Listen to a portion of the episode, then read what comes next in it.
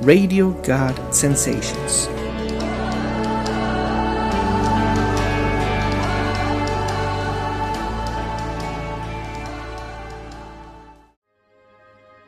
Pláticas de la Biblia. Encontrando el corazón de Dios. Día 21. Perdona nuestras deudas.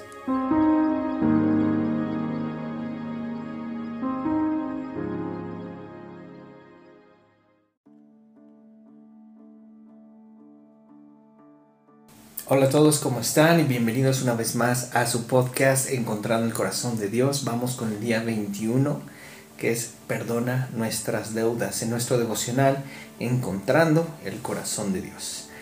Eh, comenzamos con las palabras de Dios para mi vida, que es Mateo 6:12, es el Padre nuestro, donde dice, danos hoy el pan de cada día y perdona nuestras deudas como nosotros perdonamos a nuestros deudores.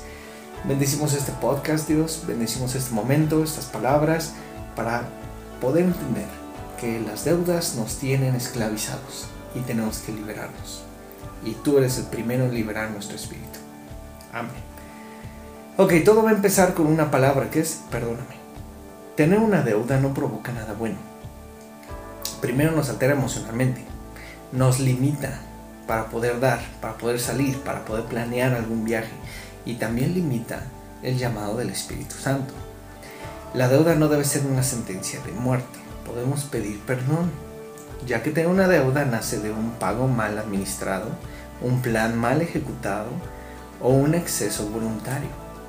Siempre es bueno buscar un consejero financiero que nos pueda ayudar a formar un plan y vivir bajo un presupuesto liberándonos del ciclo del gasto y de la deuda. ¿Qué pasa espiritualmente con las deudas? No sé si te has puesto a pensar, pero lo primero es que condiciona nuestras emociones de una manera que nos pesa. Tenemos ese gasto, tenemos ese pago y es molesto. A veces es muy cansado. Y las expresiones van de la mano con el, ay, tenemos que pagar, ay, otra vez tengo que pagar este, esta deuda. Sabemos que a veces las deudas son eh, para beneficiarnos, ¿no? Nos endeudamos para obtener algo a largo plazo, pero en ese periodo en lo que tenemos ese, ese bien, ese producto en nuestras manos, es un proceso de desierto bastante complicado. Tenemos que conseguir el dinero, tenemos que trabajar doble, horas extras a veces. Y es muy cansado. ¿Por qué es cansado pagar la deuda? ¿Por qué? Porque espiritualmente es estar esclavo de, espiritualmente te esclavizas. Tener una deuda nos volvemos esclavos espiritualmente de aquella persona, de aquella empresa o de aquel banco. Acompáñame a Proverbios 22.7, donde dice, así como el rico gobierna al pobre, el que pide prestado es sirviente del que presta. Hasta que no pagues tu deuda, te vuelves espiritual, espiritualmente un siervo, un esclavo de la situación. Romanos 13:8 nos dice, no tengan deudas pendientes con con nadie, paguen a cada uno lo que corresponde, porque tenemos a Dios, somos de Dios, gente del reino, por lo tanto nuestra fe es nuestra arma. ¿okay? Es muy importante tener en cuenta que si vas a entrar en una deuda, pagar, crédito, pedir prestado, en el proceso que inicias a que termina, vas a pasar una situación espiritual complicada. Ahora, ¿qué sucede? Dios tiene planes para ti, para mí. Dios tiene sueños. Dios quiere llevarte a mayores niveles. Pero ¿qué crees? Siempre que hay una deuda, Dios se espera, pone pausa. Porque necesitas estar libre. Libre emocionalmente, libre espiritualmente, libre físicamente. Entonces una deuda siempre te va a mantener en un momento de stand-by donde no puedes avanzar. No vas a retroceder, pero tampoco vas a avanzar. Es muy importante entender que una deuda no es solamente pagar, es espiritualmente una situación. Así que, ¿cómo nos liberamos? Primero tenemos que liberar nuestro espíritu. Lo primero es, perdóname. Perdóname porque me metí en algo, me volví esclavo de, voluntariamente decidí ser esclavo del banco, ser esclavo de mi amigo, ser esclavo de pagar unos tenis, ¿no? Porque tengo que pagar. ¿Y qué pasa si no pagas? Pues ahí están duro y duro, especialmente los bancos. empiezan a buscarte, y a buscarte, y a buscarte. ¿Qué pasa con los amigos que pediste prestado y no puedes pagar? La amistad tiene roces, tiene tensiones. ¿Qué pasa con los conocidos o con las empresas, con Coppel? Pues van a estar detrás de ti. ¿Por qué? Porque eres esclavo. Tienen el derecho de perseguirte. Y luego nosotros nos enojamos de que están duro y duro. Pues lo siento, somos esclavos. Somos esclavos en esa deuda. Tienen el derecho de perseguirnos. Tienen el derecho de presionarnos. Entonces, lo primero es liberarnos espiritualmente. Pedimos perdón. Libérate. Tómate un tiempo para pensar en esas deudas espiritualmente te tienen atado. Una vez que pides perdón y oras por esa libertad, entonces las cosas se van a acomodar. Ahora, necesitamos la fe. La fe es nuestra arma. Sabemos que lo vamos a pagar. Sabemos que va a terminar. Entonces nuestra fe se empieza a enfocar en ese día, en ese momento que ya firmamos de este terminado. Se termina el contrato. Al fin damos el último pago. Sí o no, si ya pasaste por una deuda y ya diste, ya diste tu último pago, se siente un alivio, se siente una tranquilidad, porque en ese momento tu espíritu se libera. En ese momento sientes paz. Y ahora sabes que ese dinero que utilizas para la deuda lo puedes utilizar para otra cosa te vas a endeudar otra vez, bueno, pues esa es tu decisión. Pero ahora ya tienes una realidad en tu mente y una verdad. Si te vas a endeudar, vas a ser esclavo. Así que tienes que medir bien tus fuerzas emocionales y espirituales para tomar esa decisión. Y te voy a dejar con lo último, que es una promesa. Me vas a acompañar, por favor, al Deuteronomio 15, 6. Con esto quiero ah, terminar y quiero darte esperanza quiero darte esperanza en medio de esas deudas. Deuteronomio 15:6, voy a empezar a leerlo desde el 4, dice, no deberá haber pobres en medio de ti, porque el Señor tu Dios te bendecirá en abundancia, en la tierra que te da como preciada posesión. Recibirás esa bendición si te aseguras de obedecer los mandamientos del Señor, tu Dios. El Señor tu Dios te bendecirá tal como lo prometió prestarás dinero a muchas naciones, pero nunca tendrás necesidad de pedirles prestado. Tú gobernarás a muchas naciones, pero ellas no te gobernarán a ti. Déjame aclarar, cuando la Biblia se refiere a naciones, se refiere a personas. Tú y yo somos una nación porque tú y yo representamos una familia, representamos una herencia, representamos un legado, representamos una historia familiar. Somos una nación. Entonces en el 6, el Señor tu Dios, que este es para ti, te va a bendecir como te lo ha prometido aquí en la Biblia. Tú vas a prestar dinero a muchas personas, pero nunca tendrás necesidad de pedirles prestado. Tú gobernarás a muchas personas, pero ellas no te gobernarán a ti. Cuando tú eres jefe, gobiernas. Cuando hay gente bajo tu cargo, tú gobiernas. Y el versículo 4, no habrá pobres no habrá pobreza en medio de ti. ¿Por qué? Porque el Señor tu Dios te bendice en abundancia. En la tierra que te puso. O sea, la tierra es tu alrededor, tus áreas de trabajo.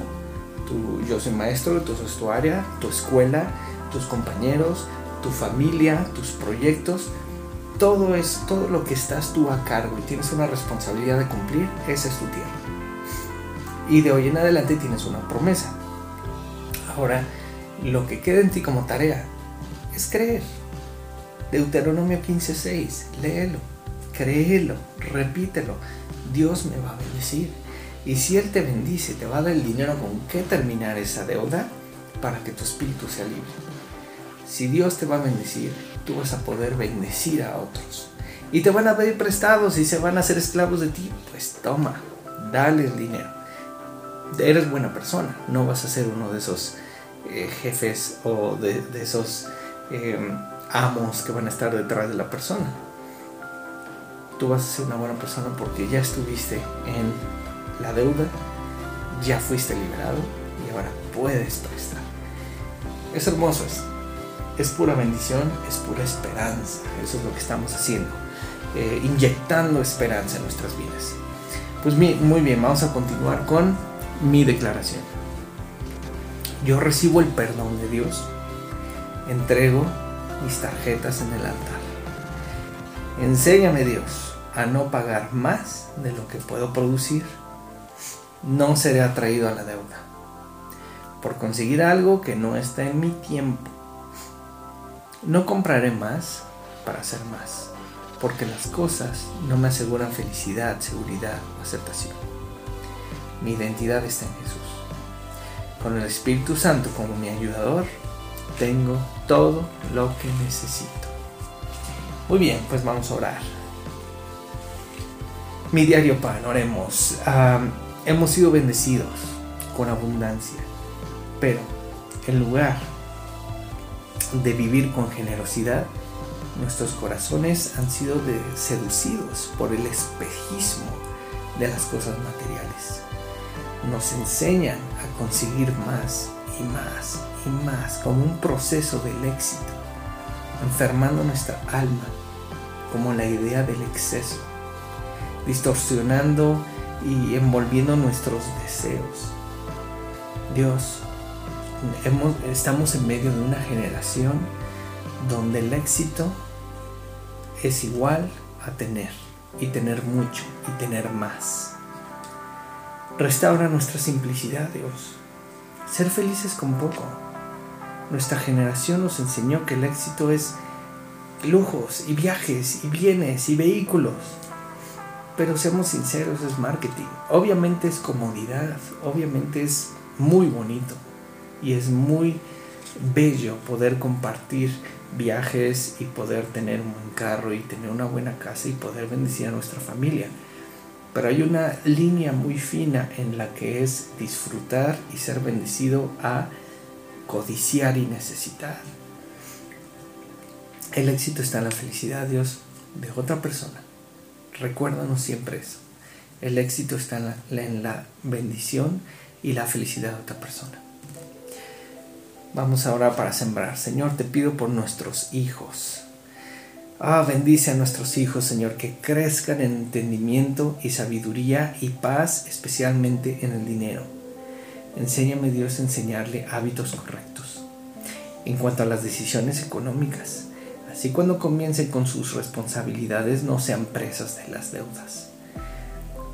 Dios, que abunde la gracia, así en todo momento y en todas horas, tengan todo lo que ellos necesitan. Ayúdame a instalar en ellos una alegría en el dar y sean llevados a tu presencia por tu generosidad. No importa la edad que tengan, no importa si son chiquitos, son pequeños, que empiecen a aprender el ahorro. Y bendigo a todos los jóvenes que ya están empezando a, a tocar las puertas de los 18 años de la universidad los que están por salir de la universidad, porque se enfrentan a nuevas responsabilidades, nuevas trampas económicas, nuevas malas decisiones que vienen con consecuencias. Que tu gracia esté alrededor de ellos, que crezcan con sabiduría y nosotros que estamos detrás de ellos como red de contención nos des la sabiduría para poder bendecirlos, poder enseñarles, poder guiarlos, e instalar esos valores esa integridad, esa fortaleza para que sus decisiones siempre sean lo mejor posible. No los podemos proteger de todo, pero al menos de la mayoría. Y de lo que no podemos protegerlos, los proteges tú. En el nombre de Jesús, amén. Bendecimos a sus niños, bendecimos a sus hijos, bendecimos a su familia. Y bendigo su economía. Terminamos con esas deudas. Después de este podcast en adelante, las deudas se van a acabar. ¿Ok? Está de acuerdo conmigo. Y que tengas una excelente semana. Que Dios te bendiga mucho. Muchas gracias por seguir en Radio God Sensations. Y nos estamos escuchando en el próximo podcast. Bye bye.